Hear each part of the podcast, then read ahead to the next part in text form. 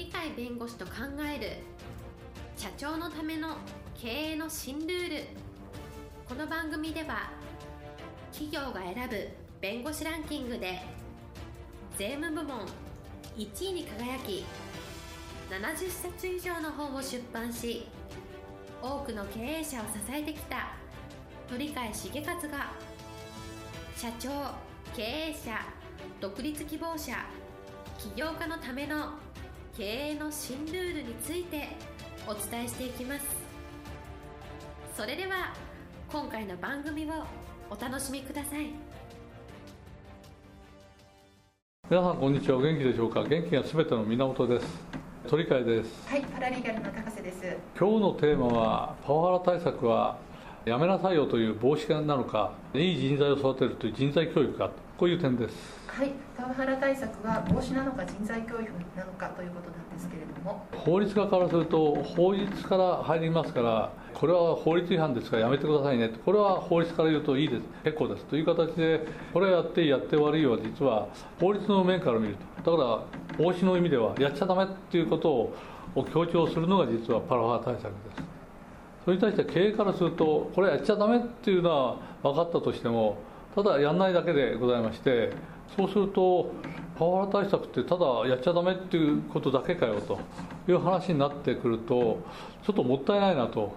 やっぱりパワハラ対策なぜ必要かというと企業の成長に対してマイナス要因になるからダメだっていう話なんで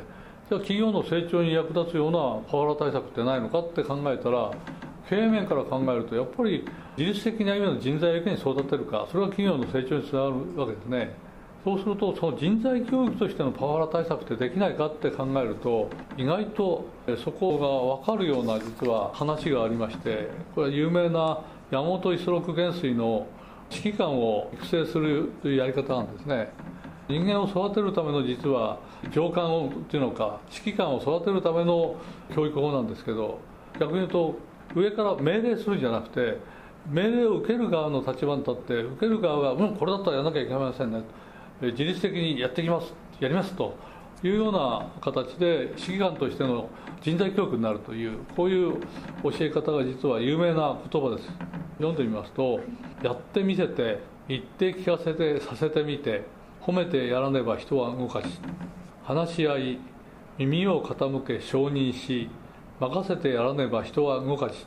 やっている姿を感謝で見守って任せてやらねば人は育たず。というこういう軍隊の優秀な指揮官の育成法でありまして育成側のところやっぱり自分を認めてほしいと自分を信じてほしいと自分に任せてほしいとこういう気持ちがありますね。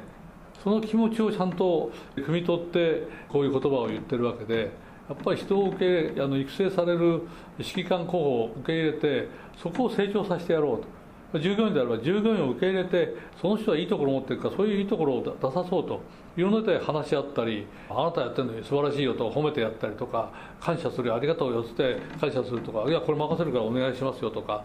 いう形で育っていけばやっちゃだめよっていうよりもそういう育ち方をすると自然にやっちゃだめよはやらなくなりますね。そういう意味での教育を取り入れる意味ではパワハラ対策っていうのは非常に企業価値を高めるやり方につながるんではないかというのが今日の話です。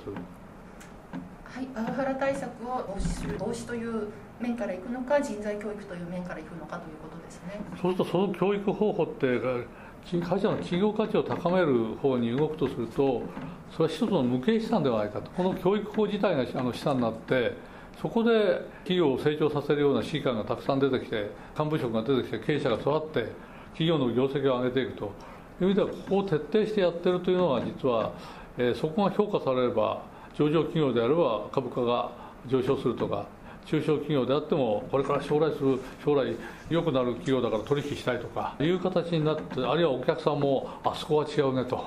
他のところで全く違った教育をなんか社員の方受けてるのかなみたいな形になるのでどうせパラハラ対策するなら企業が上昇して社会からも褒められていいところだねって認められて無形資産化できるような教育方法が必要ではないかと。そういう意味では人材教育としての従業員とか場合によっては経営者経営管理者成長最終的には企業の成長につながるというやり方ではないかということを申し上げたかったわけであります。はい、今日のテーマパワハラ対策は防止か人材教育かでした。今日も元気な一日をお過ごしください。はいありがとうございました。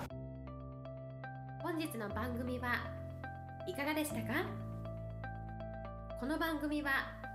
毎週月曜日7時に配信いたしますそれでは次回の配信を楽しみにお待ちください。